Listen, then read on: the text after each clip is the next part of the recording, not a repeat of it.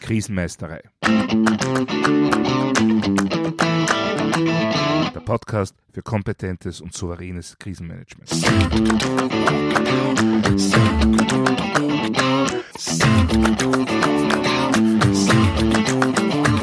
Hallo, ich bin Thomas Prinz von krisenmeistere.at.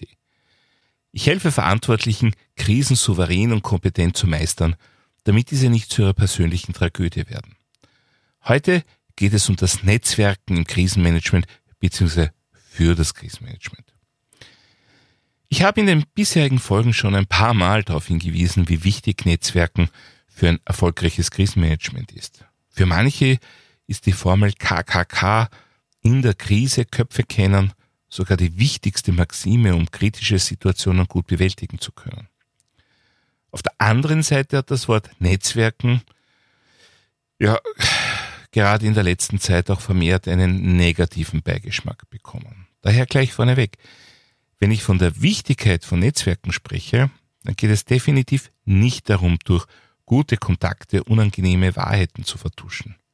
Es geht darum, besser für die Krisenbewältigung gerüstet zu sein und dadurch die Auswirkungen der Krise selbst so weit wie irgendwie möglich zu reduzieren. Und ja, gerade da kann Netzwerken gute Hilfe leisten, vorausgesetzt, man beginnt rechtzeitig damit. Wie bzw. wo kann mir Netzwerken nun tatsächlich helfen? Grob zusammengefasst sind das drei wesentliche Bereiche. In der Krisenvorbereitung geht es da vor allem um wichtige Informationen und Abstimmungen rund um eine Planung. Sowohl in der Krisenvorbereitung als auch ganz besonders während der Krisenbewältigung kann dann ein gutes Netzwerk für das eigene Informationsmanagement essentiell sein. Warum und wieso, dazu komme ich noch näher. Und natürlich kann während der Krisenbewältigung ein gutes Netzwerk auch sehr hilfreich beim, nennen wir es einmal, Ressourcenmanagement sein. Bevor ich da jetzt im Detail drauf eingehe, gleich vorneweg, es geht bei all diesen Dingen auf keinen Fall darum, irgendwelche Regularien oder Kontrollen zu umgehen. Im Gegenteil. Es geht darum, möglichst im Vorfeld Abhängigkeiten zu kennen, zu erkennen und zu wissen, wie man im Anlassfall vorgehen kann, um dann schnell und effizient zu sein. Ja, schauen wir uns nun diese drei Bereiche etwas näher an. Starten wir mit der Planungsphase. Die wichtigste Voraussetzung für eine gute Planung ist zunächst einmal eine gründliche Analyse. Eine Analyse der eigenen Situation, des eigenen Bedarfs und der eigenen Abhängigkeiten. Klingt logisch, wird aber nach meiner Erfahrung erschreckend oft nicht gemacht. Die Gründe dafür sind mannigfaltig. Nicht selten hat man den Eindruck, dass so mancher CEO nach der Methode vorgeht, wenn mir ein Problem nicht nachweislich zur Kenntnis gebracht wurde, kann man mich nicht dafür verantwortlich machen. Das ist natürlich Humbug und lächerlich. Trotzdem stoße ich immer wieder auf ähnliche Situationen. Und genauso läuft es dann auch mitunter mit den Abhängigkeiten von und Verknüpfungen mit anderen Unternehmen, Organisationen oder Behörden. Da werden immer wieder Annahmen gemacht, die für die eigene Planung essentiell sind, aber ohne sie zu hinterfragen oder mit diesen sogenannten Dritten auch wirklich abzustimmen. Und das kann dann dazu führen, dass sich sorgfältig vorbereitete Pläne im Anlassfall plötzlich in Luft auflösen. So hatte zum Beispiel eine Organisation vor vielen Jahren, noch vor der Zeit von Internet und Smartphones, den Plan, dass die eigenen Mitarbeiterinnen bzw. Mitarbeiter im Fall eines Großereignisses über Radiodurchsagen oder via Lautsprecher wegen der Exekutive verständigt würden.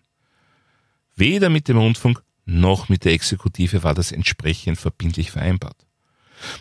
Vielleicht hat es da mal informelle Gespräche gegeben, mehr aber sicher nicht. Im konkreten Andersfall hätte das also entweder gar nicht oder zumindest nicht so reibungsfrei wie geplant funktioniert. Daher ist es, wie schon öfter von mir gefordert, so wichtig, allen derartigen Annahmen und Abhängigkeiten nachzugehen. Ja, wir müssen im Krisenmanagement und nicht nur dort mit Annahmen arbeiten, vor allem auch weil uns oft Informationen fehlen. Dann ist es aber ganz wichtig, dass wir uns dessen bewusst sind, dass es eben nicht um gesichertes Wissen, sondern nur um Hypothesen geht. In der Vorbereitungsphase, wo ich genug Zeit habe, sollte ich all diesen Hypothesen auch wirklich nachgehen. Und das tue ich am besten, indem ich die Verantwortlichen dieser anderen Unternehmen, Organisationen oder Behörden ausfindig mache und mit ihnen rede. Und schon bin ich mittendrin im schönsten Netzwerken. Und über dieses Nachfragen kann ein sachlich-fachlicher Austausch entstehen, der für beide Seiten einen Gewinn darstellt. Denn oft ist der anderen Seite überhaupt nicht bewusst, dass man im eigenen Krisenplan ganz konkrete Erwartungen hat. Das kann jetzt natürlich zu einer großen Ernüchterung führen. Speziell dann, wenn einem bei so einer Abklärung klar wird, es funktioniert nicht so, wie er hofft. So wie es bei einem Spitalsmanager war, der im Katastrophenfall Bettenkapazität dadurch gewinnen wollte, dass er so viele Patientinnen und Patienten wie medizinisch vertretbar mit Rettungswegen in die häusliche Pflege geschickt hätte. Über den Einwand, dass genau die dafür notwendigen Rettungsfahrzeuge aber gerade für die präklinische Katastrophenbewältigung gebraucht werden und daher nicht zur Verfügung stehen würden oder zumindest nicht im erwünschten Rahmen, ja, war er selbstverständlich nicht erfreut. Aber er wusste damit, woran er war und konnte seine Pläne entsprechend adaptieren und damit eine Eskalation im tatsächlichen Katastrophenfall vermeiden. Damit kommen wir zum zweiten Bereich, wo Netzwerken für uns sehr wertvoll ist, und zwar im Informationsmanagement. Zum einen geht es darum, bereits im Vorfeld zuverlässige Informationskanäle zu entwickeln bzw. zu identifizieren. Dabei geht es natürlich primär um Kanäle wie interne Datenauswertungen, Medien oder amtliche Nachrichten. Aber gerade ein gutes Netzwerk kann hier auch sehr helfen, gute Informationskanäle zu betreiben bzw. zu nutzen. Dazu ist es notwendig, dass man mit anderen Netzwerkpartnern im Vorfeld nicht nur Visitenkarten ausgetauscht und persönliches Vertrauen aufgebaut hat, sondern eben auch die gegenseitigen Abhängigkeiten klar sieht und den Vorteil, den ein rasches gemeinsames Vorgehen bringt. Dann ist die Wahrscheinlichkeit, dass relevante Informationen rasch über die jeweiligen Unternehmensgrenzen hinaus verteilt werden, wesentlich größer. Noch einmal, hier geht es nicht darum, irgendwelche Geheimnisse zu verraten oder gegen Non-Disclosure-Vereinbarungen zu verstoßen. Aber im Bereich des Erlaubten laufen Informationen viel schneller und zuverlässiger, wenn sich alle beteiligten Personen darüber im Klaren sind, wer sie wann und wofür braucht. Das heißt, gute Krisenmanager denken in Wirkungsketten, die sie nicht auf das eigene Unternehmen isoliert betrachten. Denn gute Krisenmanagern ist klar, wie diese Wirkungsketten von außen beeinflusst werden. Und sie gestalten ihre Netzwerke im Vorhinein so, dass sie im Andersfall möglichst über die gesamte Wirkungskette, also auch über Organisationsgrenzen hinaus kommunizieren können und kommunizieren werden. Das führt dann dazu, dass Informationen rascher in größerem Umfang zur Verfügung stehen. Und noch eine wichtige positive Auswirkung hat ein solches Netzwerk auf das krisenbezogene Informationsmanagement. Eine ganz wichtige Aufgabe, so stellt es auch die ONR 10 TS 17091 klar, ist die Bewertung von Qualität und Bedeutung diverser Kanäle und einzelner Informationen zur Krisenlage. Das kann und muss man natürlich so weit wie möglich vorbereiten. Es kommt aber immer wieder vor, dass sich während der Krisenbewältigung neue Kanäle auftun oder dass völlig unerwartete Informationen eintreffen. Dann braucht es Möglichkeiten, diese Kanäle bzw. Informationen zu hinterfragen bzw. gegenzuchecken. Und gerade auch hier ist eine vertrauensvolle Vernetzung mit anderen Experten in dem jeweiligen Gebiet extrem wertvoll. So kann dann sehr rasch ein entsprechender Austausch stattfinden. Kommen wir zum heikelsten Punkt im Ressourcenmanagement. Warum ist das für mich der heikelste Punkt? Nun, zum Ressourcenmanagement gehört halt dazu, was, wann, wie verwendet werden darf, welche Regulatorien einzuhalten sind und so weiter und so fort. Und ich erlebe immer wieder, dass Manager sehr salopp meinen, im Krisenfall ist das alles nicht so wichtig. Im Krisenfall geht es einfach nur darum, dass alles funktioniert. Nun, das mag in dem einen oder anderen Fall so sein. Aber generell ist es ganz sicher nicht so, dass das Eintreten einer krisenhaften Situation sämtliche Gesetze und Vorschriften aushebelt. Auch hier empfiehlt es sich im Vorfeld ganz genau nachzuforschen, zum Beispiel im eigenen Netzwerk, wie man dann genau mit diversen Bestimmungen umgehen darf bzw. umgehen muss. Ich will das mal ganz brutal formulieren. Wenn jemand meint, im Krisenfall bestimmte Vorschriften außer Acht lassen zu dürfen, einfach weil es ein Krisenfall ist, das aber nie hinterfragt oder abklärt, ja, dann ist diese Person definitiv nicht ausreichend auf eine Krisensituation vorbereitet. Und ja, ich habe es schon einige Male erlebt, dass solche Abklärungen im Vorhinein bewusst nicht gemacht wurden. Zum Beispiel mit der Argumentation, wenn ich jetzt nachfrage, dann bekomme ich natürlich die Antwort, dass ich mich auch im Krisen- und Katastrophenfall an alles halten muss. Daher frage ich jetzt gar nicht. Wenn wir dann wirklich eine Katastrophe oder Krise haben und ich erst dann nachfrage, wenn der Druck schon wirklich da ist und wirklich groß ist, na dann schaue ich mir an, dass dann die Antwort auch so aussieht. Gleich vorneweg, derartige Aussagen, derartige Antworten habe ich nicht nur in Österreich bekommen. Es geht also keineswegs um eine sogenannte typische österreichische Lösung. Aus meiner persönlichen Sicht ist ein derartiger Ansatz natürlich mehr als bedenklich, moralisch, ethisch und sachlich inhaltlich. Immerhin geht es darum, dass ich in so einem Fall weiß, dass es im Andersfall ein Problem geben wird, es aber ganz bewusst nicht anspreche, um dann, wenn es eng wird, eine Handlung in meinem Sinn erzwingen zu können.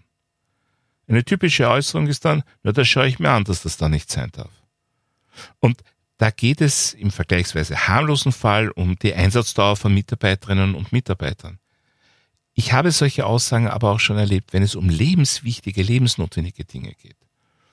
Man plant ja ganz bewusst ein, einen wahrscheinlich aufwendigen Vorbereitungsweg nicht zu gehen und im konkreten Anlassfall dann den gesamten Druck weiterzugeben und so eine nicht vorbereitete Lösung ja, zu erzwingen. Ja, das kann sogar funktionieren und tut es auch immer wieder. Aber ein besonders vertrauensvolles Verhältnis zwischen den Beteiligten bei dieser Scharade, ja, das wird so sicher nicht entwickelt. Daher ist meine klare Empfehlung, gerade auch im Bereich des Ressourcenmanagements ist es wichtig, im Vorfeld Verbindung mit allen relevanten Personen aufzunehmen. Vielleicht kann man bestimmte heikle Themen im Vorfeld lösen. Und ja, es wird Themen geben, die sich so nicht lösen lassen. Aber dann hat man eine Chance, diese Themen weiterzugeben. Eben dorthin, wo sie vielleicht gelöst werden können. Das wird in vielen Fällen der Gesetzgeber oder zum Beispiel eine übergeordnete Konzernleitung sein. Und ja, mitunter wird man dort dann auf Granit beißen und die gewünschte Veränderung nicht erleben. Und letztendlich kann das dazu führen, dass erst recht wieder im Andersfall improvisiert werden muss.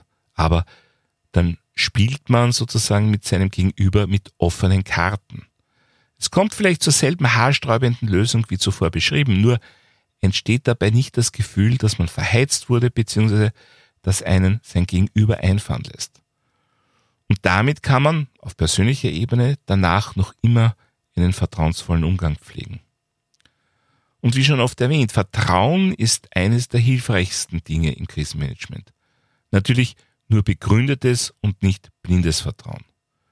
Und wenn wir schon beim Ressourcenmanagement sind, das kann auch helfen, dringend benötigte Ressourcen rascher oder überhaupt zu erhalten. Und noch einmal, nicht, weil man irgendwelche Regeln umgeht oder nicht einhält.